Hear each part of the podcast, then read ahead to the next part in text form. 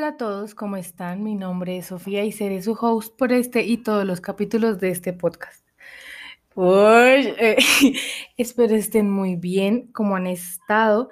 Ya pasó más o menos más de una semana desde que grabé el anterior capítulo y este va a ser un, pues una de las secciones de este podcast va a ser como una charla tranquila, una charla normal en el que pues ustedes me dan temas como este es eh, pues el primer capítulo de esta sección, pues yo les daré el tema. Em, pero pues próximamente también lo pondré eh, pues en encuestas en Instagram para que pues también lo puedan pues ustedes recomendarme temas.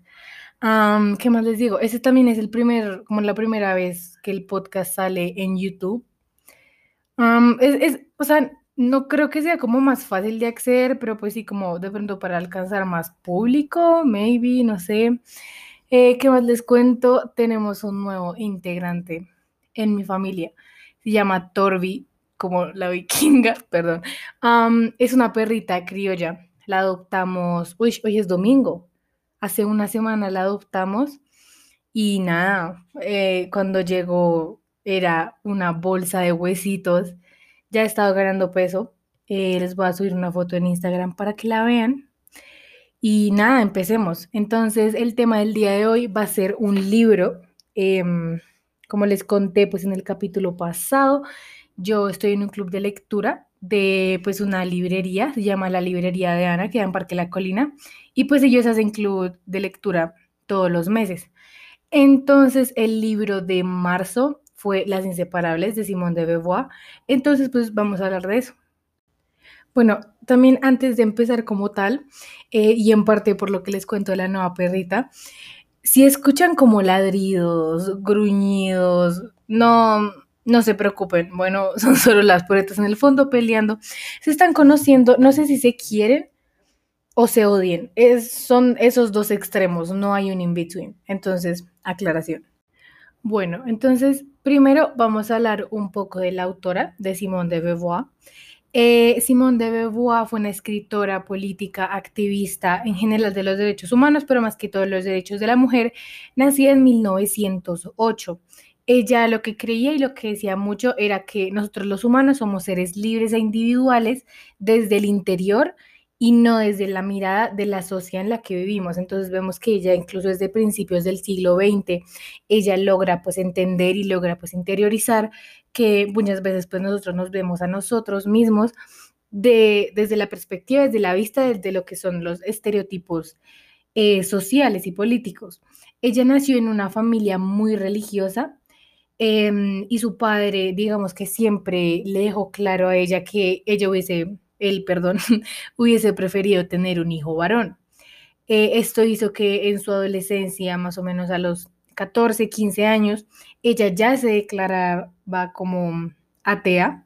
Ella decía que la religión era una manera de dominar al ser humano. Em, y pues es como sus tres creencias más grandes y como por las que siempre como que sacaba todos sus pensamientos, era el ateísmo, el comunismo y el existencialismo. Esta parte del comunismo es incluso un poco rara y no está como, pues bien eh, confirmada, digamos, pues ya que ella era francesa y se supone que pues Francia es una de las naciones que lleva la democracia pues como su mayor eh, detalle y su mayor característica. Ella escribe un libro como por el que ella es más conocida, se llama El Segundo Sexo, en el que ella criticó la opresión a la que se veía sometida la mujer por parte del hombre. Y pues este libro, Las Inseparables, lo escribió y lo publicó en 1954. Esto fue, pues sí, una década más o menos después de que finalizó la Segunda Guerra Mundial. Eh, pues claramente ella, como todo Europa, se vio pues muy afectada, más que todo psicológicamente, y se puede ver en este libro pero sí lo que les digo, ella es más que todo conocida por este libro, El Segundo Sexo, que critica pues fuertemente la opresión, no tanto al hombre, sino la opresión, pero ella también es muy conocida por los ensayos y los artículos que hacía, dando a conocer su ateísmo, su comunismo, su existencialismo, su posición frente a los derechos de mm, el hombre y la mujer. Bueno, para dar un poco de como contexto sobre lo que trata el libro, Em, trata la historia de dos niñas, André y Sylvie, que las conocemos desde que ellas pues están muy chiquititas, como desde que tienen nueve años, hasta que una de las dos muere, perdón. Sí, pues se quería leerlo, pero sí, y esto pasa como en sus 30 más o menos. Entonces, las vemos a ellas dos crecer. El libro está situado en la Primera Guerra Mundial y algo que tienen que tener muy en cuenta para entender este libro es que André y Sylvie, que son las dos personajes principales, representan a Simone de Beauvoir como Sylvie y a André es Sasa. Sasa era, digamos que, su mejor amiga, su amiga de toda la vida. Incluso ella llega a dudar de su sexualidad. Simón de Beauvoir llega a dudar de su sexualidad em, por Sasa, lo cual también se ve en el libro en el que Sylvie duda de su sexualidad por André. En este libro vemos dilemas que ellas tienen, más que todo entre ellas dos, eh, empezando porque André y porque pues está situada en la Primera Guerra Mundial. André cuando era muy chiquita hagan de cuenta que estuvo en un incendio. Entonces toda su pierna, no me acuerdo si era la izquierda o la derecha, pero toda su pierna pues la tiene quemada. Entonces ya pues tiene esa condición. André llega a un nuevo colegio cuando tenía nueve años, ahí estaba eh, Silvi, ahí se conocen, se vuelven muy amigas. Eh, la mamá de Silvi, aunque era más conservadora, pues siempre se mostró como que aceptaba eh, pues esta relación de amigas. Sin embargo, la mamá de André, que no es que fuera conservadora, pero digamos que iba de acuerdo mucho a lo que eran las reglas sociales. Entonces iba mucho de acuerdo que tenía que casar a sus hijas, que tenían que hacer fiestas para pues mantener un alto estatus social. Y digamos que la mamá de André siempre sospechó em, que entre Silvia y André pues sí había algo más que una relación de amigas. entonces sí, como para dejar claro los personajes, Sylvie nunca tuvo eh, como una relación amorosa. Digamos que nunca tuvo un novio, ni en el colegio, ni en la universidad, ni nada. Eh, pero sin embargo, Andrés sí tiene como un dilema con un muchacho. y incluso ya, pues, o sea, hubieron como, hubieron, perdón, hubo dos muchachos en su vida que le dieron como grandes problemas mentales, le llegaron a dar depresión, ansiedad, incluso hay una pues escena en el libro en la que André digamos que no puede más, no solo con esta depresión, sino con la presión que le pone su mamá por mantener este alto pues estatus social, ella incluso una vez intenta cortar el pie pues con una hacha. Y pues eh, no sé, alerta de spoiler si se querían leer el libro, lo siento mucho, pero al final digamos que ya esta presión por parte de su familia, esta depresión por parte de pues sus anteriores parejas y siendo Sylvie la única persona que la apoya, André termina pues muriéndose casi como que de estrés. Ustedes saben que eh, pues se ha comprobado que el estrés, aunque pues es casi que todo en la mente, pues llega a afectarnos a nosotros físicamente. Entonces ella termina muriendo de esto, eh, Sylvie pues queda muy afectada, pero pues qué más, le queda que seguir con su vida, ¿no? Desde lo que yo pienso y lo que yo he leído de Simone de Beauvoir, yo creo que aquí se ve em, como un tipo de intertextualidad, que intertextualidad es básicamente cuando la vida eh, y los pensamientos y las opiniones del autor se ven influenciados en, pues en los libros, en los, pues en los libros que escribe. Simón de Beauvoir es uno de los mejores ejemplos para esto porque ella siempre mostraba su pensamiento progresista y su igualdad de género en sus libros y más que todo pues en 1954. Estamos hablando 10 años después de que terminó la Segunda Guerra Mundial. Ahora pues estamos en la Guerra Fría en la que la Unión Soviética y Estados Unidos pues están como peleando no tan directamente, pero en otros países como Vietnam, Corea, Egipto, India y Cuba. Entonces, no, entonces pues obviamente se ve que ella no solo está intentando demostrar este pensamiento progresista, sino que además se le ve como eh, afectada. Entonces, ella sí demuestra una progresión hacia los derechos de la mujer y Simón pues lo demuestra en su libro, demuestra que las mujeres eh, pues sí pueden hacer lo mismo, incluso más que los hombres, eh, que es como su filosofía. Y incluso una frase que dijo Ana, que es pues la, pues la librería de Ana, la que es la dueña de la librería, ella pues estaba hablando que desde hace siglos, pues en este caso desde los años 50, em, se ve una opresión casi que micro, no tan evidente. Entonces, lo que Ana decía era, cada mujer debería ver hasta qué punto esta sociedad patriarcal te ha limitado, ¿sí? Claramente si tú eres, no sé, una persona privilegiada en Estados Unidos, no vas a tener las mismas limitaciones que tiene eh, una mujer en India, ¿sí? Pero sin embargo, las dos de alguna manera están siendo limitadas. No sé, de pronto la mujer que tiene privilegios en Estados Unidos no, no sé, no puede heredar, no, no le dejan manejar la economía de la casa, ¿sí?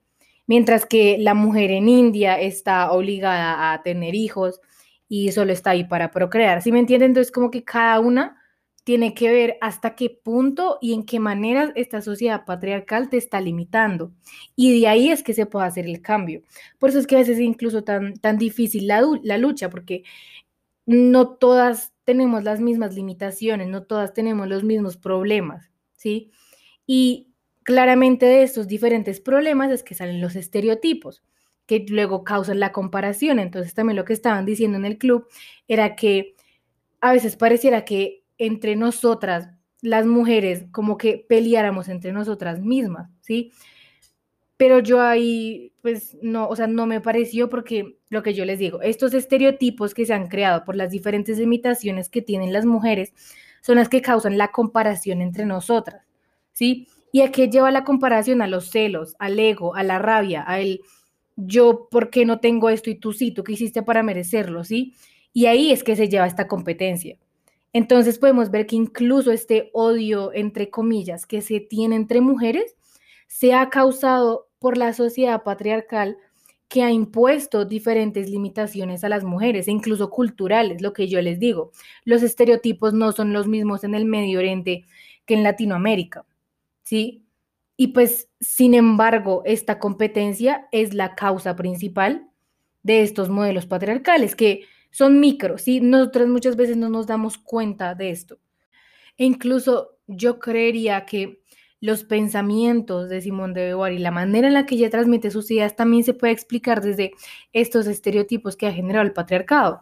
Entonces vemos que ella era francesa, o sea, ella era parte de esta nación que fue casi que la primera en pues establecer la democracia y ella de igual manera pues se identificaba como comunista. ¿Por qué? Porque, digamos, pues yo desde mi ignorancia creería que es porque esta liberación, esta democracia, esta, eh, sí, esta izquierda se ha generado precisamente creada por hombres, incluso casi que para hombres. Tú ves, por ejemplo, no sé, digamos, puedes viajar en el tiempo y vas a Francia y vas a los comités que hacían ahí había hombres y las mujeres que habían estaban ahí para cocinar y para servir a sus esposos. En cambio, el comunismo, pues aunque no estaba tan formado y no se entendía casi, digamos que se puede ver un patrón. Entonces, en Vietnam, en Corea, en Camboya, en Cuba, digamos que el comunismo era casi que una idealización y prometía la igualdad económica, política, cultural. Entonces no sería raro que ella empiece a creer en esto siendo una gran seguidora de la igualdad y de los derechos de la mujer.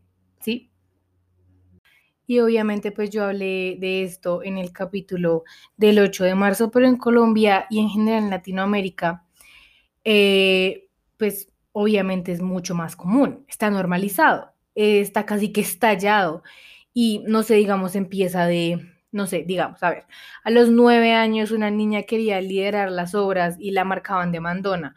Luego una niña adolescente a los 15 años consideraba que su opinión era muy fuerte, ¿sí?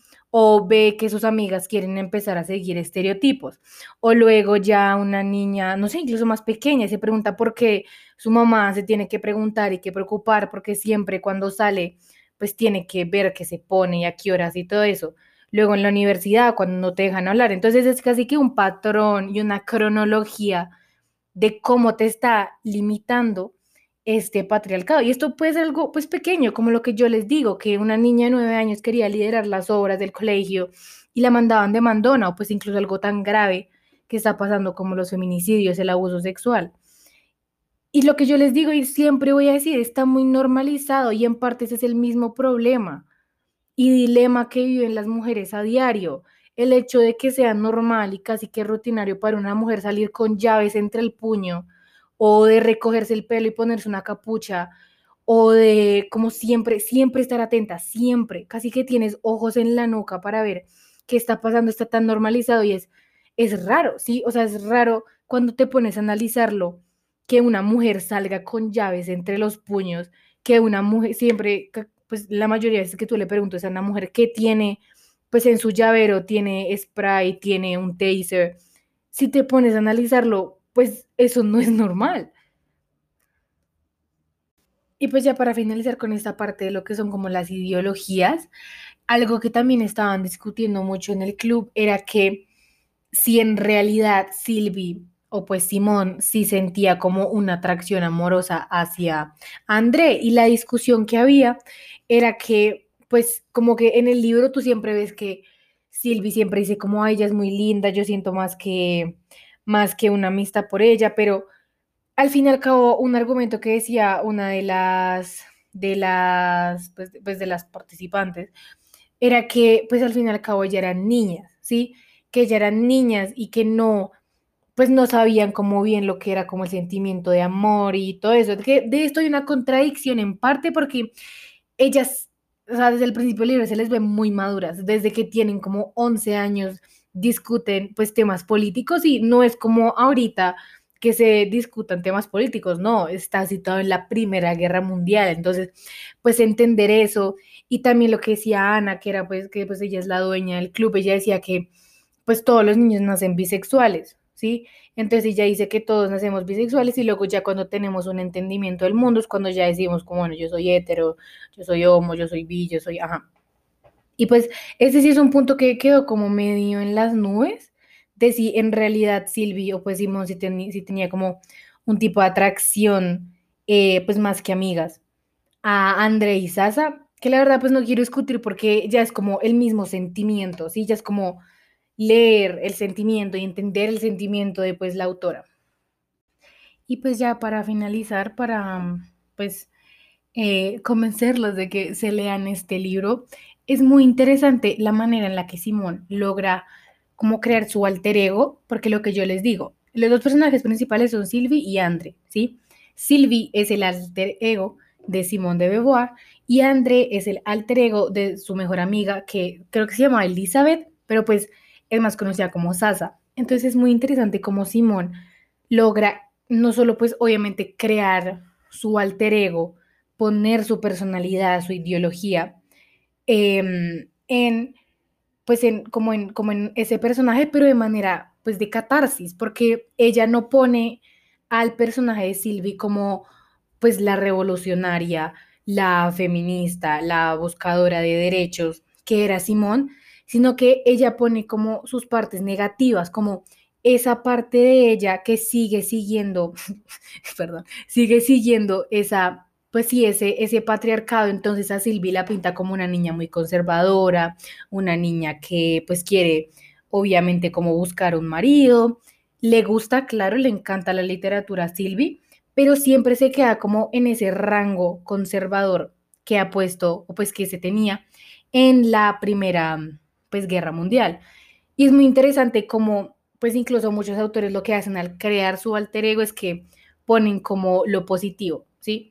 Pero ella lo que hace es al revés, pone lo negativo y pone incluso a Silvia a pensar que una idea tal como el feminismo, creo que le pega el micrófono, perdón, tal como el feminismo, tal como la liberación, pues sí, los derechos humanos es algo malo. Incluso tú al final del libro, cuando ya terminas, tú quedas con la sensación de ¿qué? Porque es que André, André muere de la nada y ahí no es que en la vida real Andrea haya muerto de la nada, pues porque para morir por como causas físicas, pero causadas por una enfermedad mental, pues eso obviamente no es que sea de la nada, ¿sí? Eso es sufrimiento. Eh, pero en el libro pasa de la nada y aquí lo que pues ella da a entender, es que literal pasa en dos páginas, em, es que para ella, como la pérdida de Silvia pasó muy rápido, pasó que ella no se le esperaba, que ella no estaba preparada para eso porque además, pues obviamente la, conciencia que se tenía sobre las enfermedades mentales, pues era mínima al momento. Y bueno, ya eso, pues eso fue todo por el libro. eh, léanselo, en serio, léanselo. Si quieren, yo se los presto porque es un libro muy bueno y que vale la pena. Pero no quiero dejar el capítulo como tan cortico porque quedó solo como de 20 minutos. Entonces, mmm, creo que voy a responder como unas preguntas que me habían hecho la otra vez. Y que yo no sé si ustedes se acuerdan que yo les conté que yo grabé un capítulo, pero al final nunca lo subí porque no me gustó. Entonces voy a intentar responder como, pues, las preguntas que me hicieron ahí y no borrarlo. ok, listo. Entonces voy a responder solo como para llenar los 30 minutos. Entonces, primero, eh, ¿qué piensas sobre todo el tema de la espiritualidad? Mm, ok. Digamos que yo desde que soy muy, pues no muy joven, así que cuatro años, pero como desde que tenía 10, digamos que yo empecé mucho a dudar de, de, pues todo lo que era pues las ideologías. ¿Por qué? Porque pues no solo mi familia es católica, eh, yo hice la primera comunión, pues si mi familia es católica, pues en el colegio pues tenemos religión y todo eso. Entonces pues yo desde muy chiquita, pues en comparación a otras personas, pues sí empecé a dudar esto. Obviamente yo a los 10 años no tenía los recursos ni la investigación para yo tener como un buen argumento para decir como yo no creo o yo sí creo, ¿sí? Fue como a los, es que fue hace poquito, o sea, yo ahorita voy a cumplir 16, fue como a los 14 que yo sí como que ya tenía como esa habilidad de investigación en la que mm, pues yo ya, yo, pues yo ya decía como no, sí, y yo como también a los 14 yo fui que ya empecé a dudar más y más hasta que yo ahorita pues no creo en, en, en ningún dios, ya sea el católico, el hindú, el Buda, yo la verdad no creo y también pues en parte fue una contribución por parte de mi papá, porque pues mi papá tampoco cree en eso y pues él me ayuda, pues, o sea, no, no como a implantarme eso de que no existe, sino como a ayudarme a investigar para que yo misma tuviese ese pensamiento, ¿sí? Ahora, yo creo también que hay dos tipos como de, no ideologías, pero sí como de razones o causas, ¿sí? Entonces, por ejemplo, pongamos a dos, no sé, como ideologías. Entonces, el catolicismo y la astrología, ¿sí? El catolicismo, aunque en la Edad Media sí iba en contra de la ciencia y la contradecía y era o es iglesia o nada, digamos que ahorita casi que la, la iglesia puede convivir con la ciencia, ¿sí? No se contradicen entre sí, entonces pues la iglesia, porque es que la, la ciencia trata lo natural, eh, sí, la ciencia, todo el mundo sabe que es la ciencia, mientras que pues lo católico, lo buda, lo hindú, trata pues lo que es la divinidad y lo que es la fe. Perdón que lo corté, tenía que tomar agua. Entonces, está lo que yo les digo, la, el catolicismo, ese, eh, pues las religiones pueden convivir con la ciencia, pueden o sea, permiten la innovación. Obviamente ya en temas más sociales, pues sí está como más restringido, pero en temas de lo que es ciencia, investigación, proceso científico, eh, dudar teorías, todo eso, un mosquito, em, sí, sí lo permite, ¿sí? Ya en el otro lado en el que yo les digo de astrología, de, em, no sé, los que piensan que la Tierra es plana, los que piensan que el humano nunca llegó a la Luna, ese tipo de teorías, ni siquiera son teorías, mentiras, pero ese tipo de ideologías lo que hace es engañar al público, niega el proceso científico y en el caso de la astrología y de lo de la luna, menosprecia el universo que tenemos, ¿sí? Entonces, por eso es que, pues, en términos de religión, de catolicismo, de budismo, todo eso, yo no creo en eso, pero si tú quieres hacerlo, dale. Si a ti te hace feliz, dale.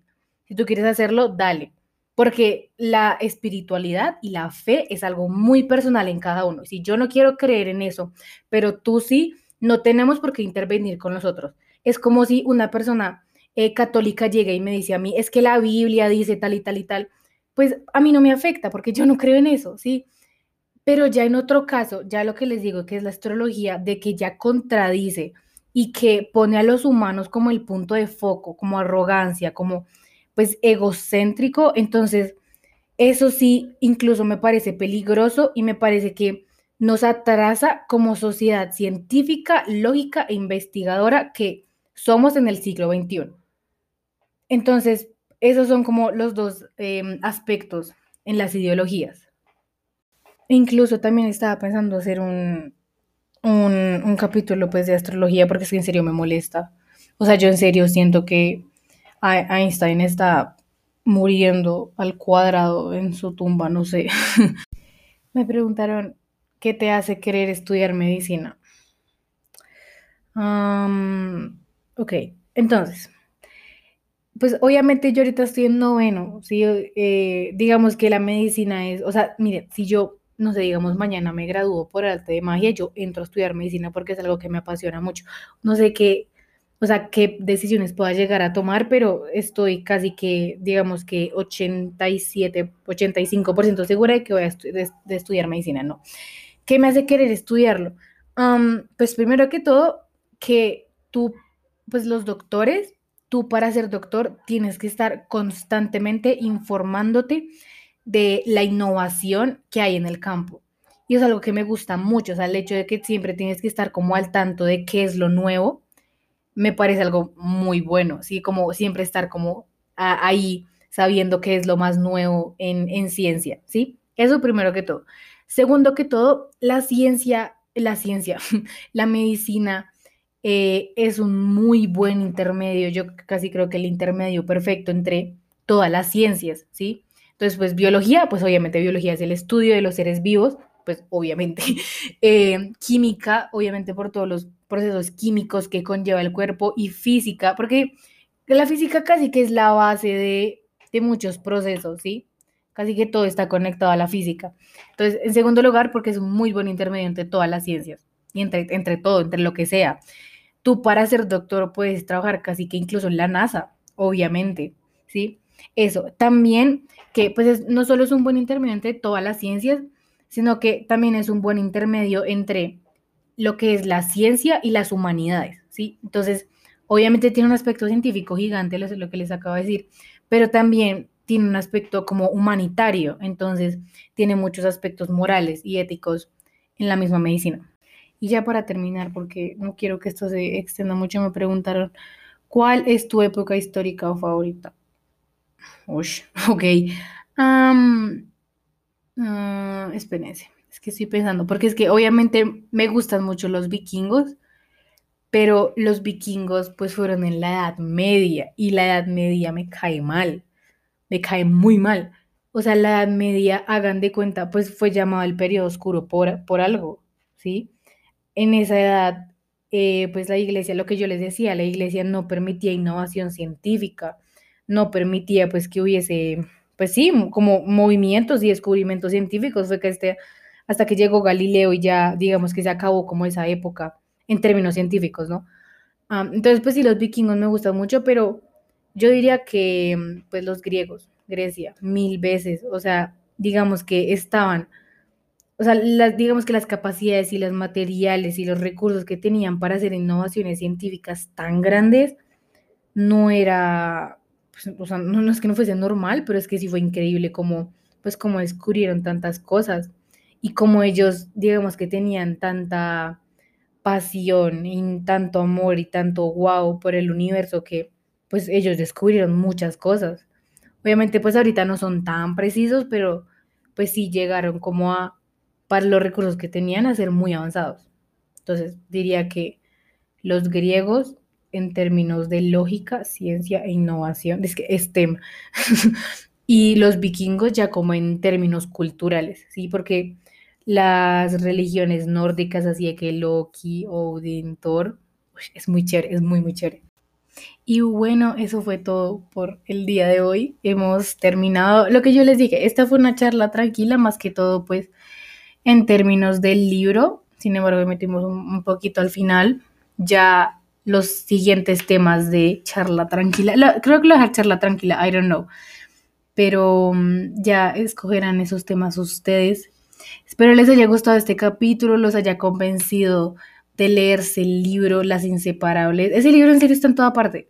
Créanme, es, es, es un libro pues que venden en, en todos, todas las librerías, en las bibliotecas lo alquilan. Entonces sí, espero les haya gustado. No olviden tomar agua, hacer ejercicio, mover su cuerpo. espero estén muy bien y nos vemos la próxima semana. Adiós.